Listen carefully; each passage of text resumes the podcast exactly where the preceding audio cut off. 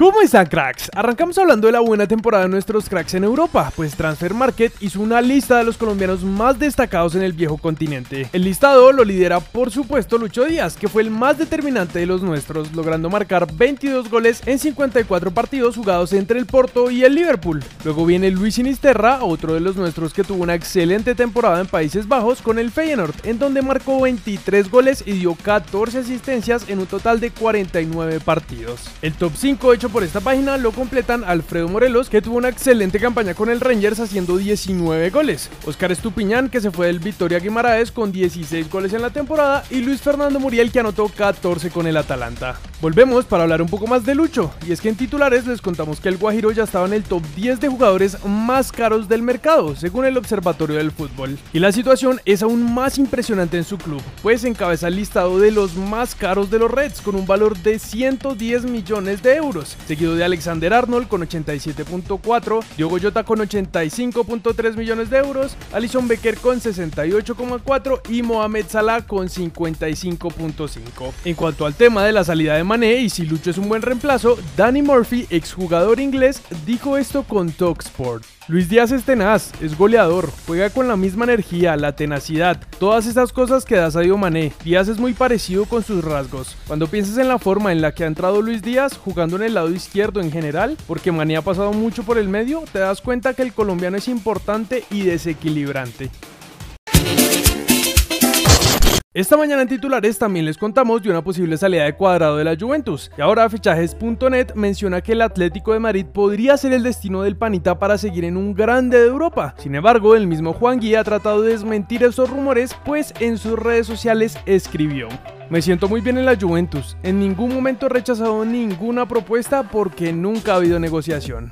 Así que por ahora no tiene cara de que el panita saldrá del club y lo seguiremos viendo en Italia la próxima temporada. Pasamos a Argentina porque luego de que River estuviera preguntando tanto por Miguel Ángel Borja y que este al parecer no quiera irse para allá, el equipo de Gallardo está relacionado con otro colombiano y se trata de Luis Javier Suárez, que según TIC sería una buena opción para el club, pues a pesar de tener contrato hasta el 2025, el descenso del Granada podría generar su salida. Y aunque también suena Luis Suárez, el uruguayo, para llegar al club, por ahora tendremos que esperar para ver si se da la transferencia. Pero, ¿qué dicen ustedes, cracks? ¿Les gustaría ver a nuestro Suárez en River?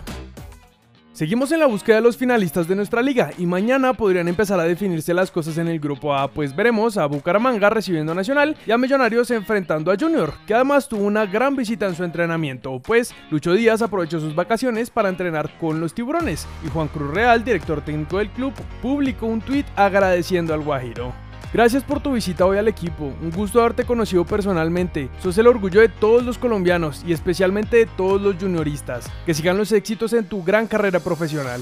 Para terminar, les contamos que ya tendríamos fecha para el debut de Néstor Lorenzo al mando de nuestra selección y sería en la fecha FIFA de septiembre, donde ya tenemos confirmado un partido contra México y en Caracol Radio aseguran que falta por confirmar otro amistoso para esa fecha y aunque no se ha definido la sede, la prensa asegura que Miami o New York son posibilidades.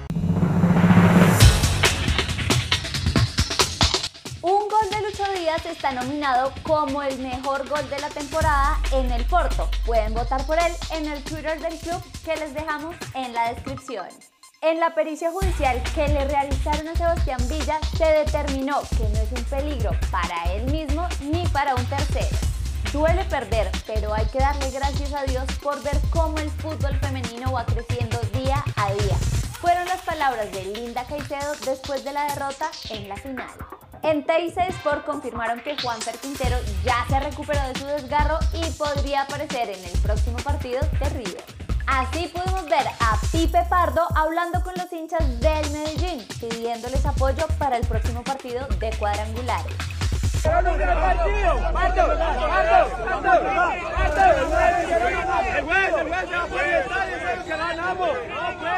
Eso es todo por hoy, cracks. Recuerden suscribirse y activar las notificaciones. También pueden seguirnos en todas nuestras redes sociales para ser los primeros en estar informados. Nosotros nos vemos en el siguiente video.